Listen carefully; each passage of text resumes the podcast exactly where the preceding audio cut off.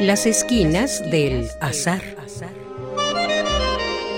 Todo encuentro casual es una cita y toda cita una casualidad. Diálogos con Oscar de la Borbolla.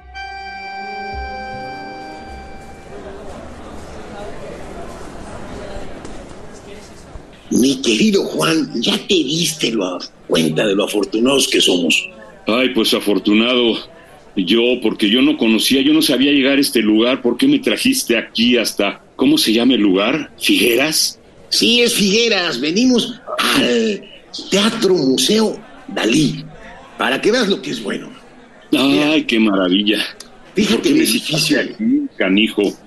Pues porque me gustaría que conocieras a alguien que sí hizo de su vida lo que se le pegó la gana. No como otros que hacen lo que se les pega la gana a los demás. Y este sí. Mira, este museo, nada más date cuenta, aquí estamos en, en, lo que podría ser el atrio. Hay unas rayas, las ves en el piso, no son paralelas, son unas rayas que convergen. Ahorita que entremos, te vas a dar cuenta que hacia donde todas las rayas apuntan es precisamente hacia donde está la, el, pues la tumba de Dalí, porque él pensaba pues que todos los caminos no conducían a Roma, sino que conducían a Dalí. Y mira, ve la fachada del edificio, ves la bola de huevos que hay ahí arriba, unos huevos enormes. Bueno, esos huevos son el símbolo del hogar. ¡Ah, qué bonito! Por eso en su casa en Porligat, ahí en Cadaqués, eh, también hay un montón de huevos. Son unos huevos que miden, pues no sé, como metro y medio de, alto. Uy, pero Dalí también retrata huevos, ¿verdad? En sus cuadros, unos huevos gigantes. Sí, sí, sí, te digo que son muy importantes para él. Es el símbolo de la, del, del hogar, de aquello que le da como asiento. Pero mira, pásale, vamos a entrar para que veas nada más cómo está eso. Ay, pues vamos. Es que vengo ahorita con el lag jack, o cómo se dice, por desde eh, México eh, acá. El jet lag. Jet lag, esa. Sí, pero estamos aquí todavía sin aclimatarnos al, al tiempo. Pero mira nomás, aquí está el Cadillac, eh, un Cadillac descapotable que fue el que usó cuando este museo se inauguró. Está ah. precisamente en el centro de, de la entrada y se le echa una moneda y vas a ver, suena una musiquita y mira, asómate por las ventanillas. Ahí hay un par de maniquís, ve, ven los maniquís y les llueve por dentro. Ahí está, eh, eh, les llueve por adentro, eso es lo interesante. Y como era un presumido Dalí, te acordarás todas las cosas que hacía. Decía que Cadillac, el dueño de la, de la marca, había hecho solamente dos automóviles como ese uno para el Capone y otro para él. Ándale. mira, vamos a seguir, vamos a seguir.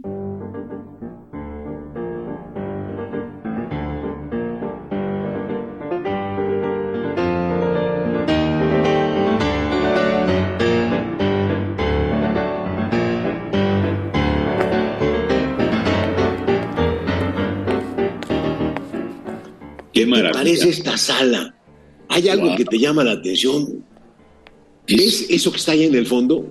¿Qué es? Pues, eh, parecen unos este, mosaicos cuadrados, ¿no? De distinto color y es un cuadro muy grandote, como, ¿qué medirá? Como tres metros por dos. ¿No le notas nada raro? A ver, deja fijarme más, es que luego tú, tú me haces abrir los ojos de otra manera. Mm, no, no, no, no veo, no, no entiendo. Bueno, pues estos cuadritos ahora agarra y entrecierra los ojos para que filtres la luz por las pestañas y se te va a compactar nada menos que la imagen de Franklin. A ver, deja cerrar mis ojitos. Cerró sus ojitos Cleton. ¡Ay! Oye, pero ¿cómo le has...? Eso es como... ¿Qué? Sí, se compacta la imagen eh, ahí hay una máquina en la que se le echa una moneda para que haga el efecto, pero si nada más aprietas los ojos así para que dejes filtrarse una ranurita de luz, se convierte instantáneamente. Y acá también hay un torero con la misma este, pues, estrategia pictórica. Y mira, te voy a llevar a una habitación en donde te vas a quedar asombrado. Lo primero que vas a ver es un sillón Es una especie de love seat en forma de labios. A ver, ¿qué te parece?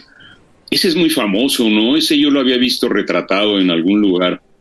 Claro. Sí, pero parece una sala, ¿no? Ajá. A ver, ahora me voy a subir estas escaleritas y hay ahí también algo que compacta la imagen. Tú quédate acá abajo y, ve, ve las, los dos cuadros rectangulares que están arriba del sillón. Ajá. Y una especie como de eh, maceta que está puesto en, entre los dos cuadros y el sillón. Ajá, y entre cerrar los ojos. Sí. Bueno, pues ah, ya apareció la cara de una actriz de la época muy famosa que era May West. Claro, la que hablaba, que era muy vulgar según ellos, pero era un encanto, May West. ¿La admiraba Dalí? Pues claro que sí, vamos, pues. Y, es más, mira, acá arriba donde yo estoy trepado, sí se alcanza a ver uno como, como telón, amarillo dorado, que son los pelos de la actriz. O sea, desde acá arriba la ves completita, porque allá abajo donde tú estás nada más le ves el puro rostro. Pero acá sí se logra el, enmarcamiento, pues.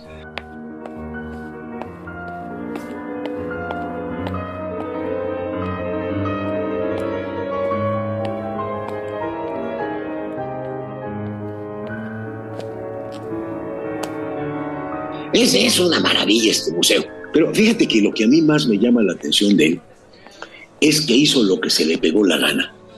¿Tú conoces a alguien que se haya salido con la suya mejor que él? ¿O conoces a pura gente que hace lo que los demás quieren?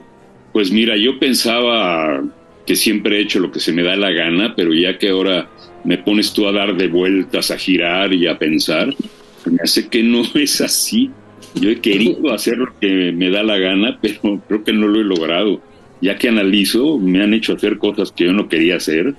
he estado trabajando para otros y no para mí en fin, como que ya me, como siempre, ya me metiste en un conflicto, canijos. Hijo, mira, si la vida fuera a durar para siempre, o sea, a lo mejor uno se podría pasar de esclavo trabajando para los demás durante un siglo, dos siglos. Pero si la vida es breve, man, si es cierto lo que dice por ahí, nada menos que Quevedo, vive para ti mismo si pudieres, que solo para ti, si mueres, mueres. Yo creo que si uno tuviera este verso pues, presente, aprovecharía en emplear el poco tiempo de, que se dispone en la vida en lo que uno realmente quiere hacer. Pero fíjate que la gente, pues, hace lo que quiere los fines de semana, o durante las vacaciones, o espera hasta la jubilación para empezar realmente a vivir. ¡Ay, qué horror! ¡Qué horror! ¡Qué horror! Y, y en cambio, mientras está disfrutando del, mejor tiempo, pues cuando tú estás niño, en lugar de estar jugando, ahí está uno encerrado en el salón de clase, y allá afuera está la vida, lo que uno quisiera hacer y se aguanta. Y, luego deja uno ser niño y pues entra uno a trabajar o cosas peores. Y afuera está la vida y la vida siempre se aplaza. Pero quieres decir que desde la infancia el niño que es libre lo limitan, lo encierran, lo encajonan, mm, ya no lo dejan hacer lo que quisiera hacer como niño instintivamente. Pues mira, yo por lo menos siempre que podía me iba de pinta. Ajá. y yo creo que todos, todos tenemos la experiencia de habernos ido de pinta, como ese tiempo es maravilloso en el que esas mañanas que íbamos a pasar frente al cuaderno de aritmética, o de ciencias naturales, aburridísimos, medio adormilados, de pronto se nos abría un horizonte genial. Imagínate pasarte una mañana para los que viven en la Ciudad de México, en el lago de Chapultepec, eh, amarrándote otro tipo de suéter para que no se te reconozca el uniforme. Yo creo que cualquiera recuerda esos momentos. También los niños, claro, a todos nos meten en, un cajón y nos van acostumbrando a hacer lo que, pues lo que la sociedad espera de nosotros, lo que la familia espera de nosotros. Se nos va inculcando una idea de nuestro deber. Y a veces es tan grave que terminamos por no hacer nunca la vida que queremos.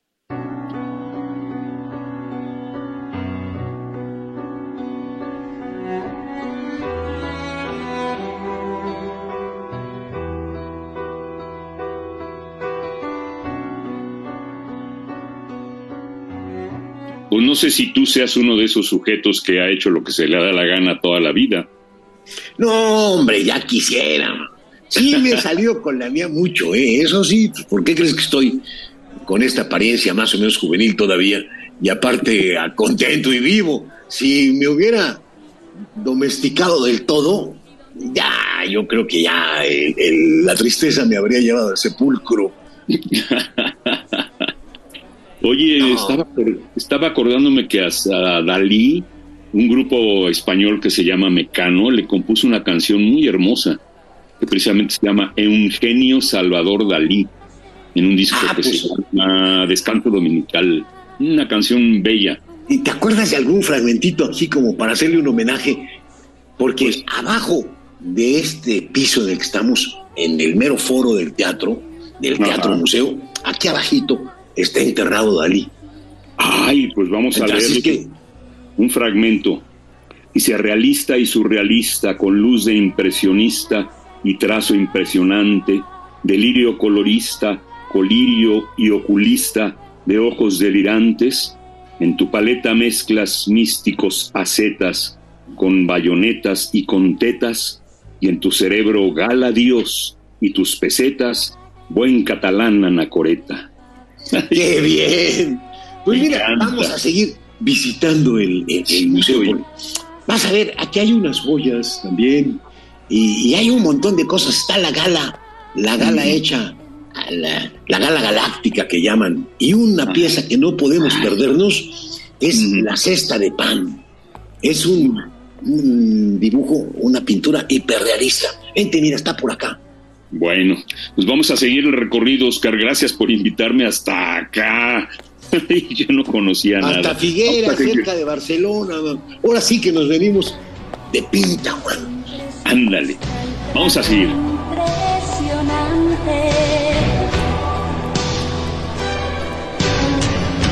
Delirio colorista, colirio y oculista de ojos Radio UNAM, en colaboración con la Facultad de Estudios Superiores Acatlán, presentó Las esquinas del azar. Todo encuentro casual es una cita y toda cita una casualidad. Voces, Oscar de la Borbolla y Juan Stack. Producción y realización, Rodrigo Aguilar y Denis Licea.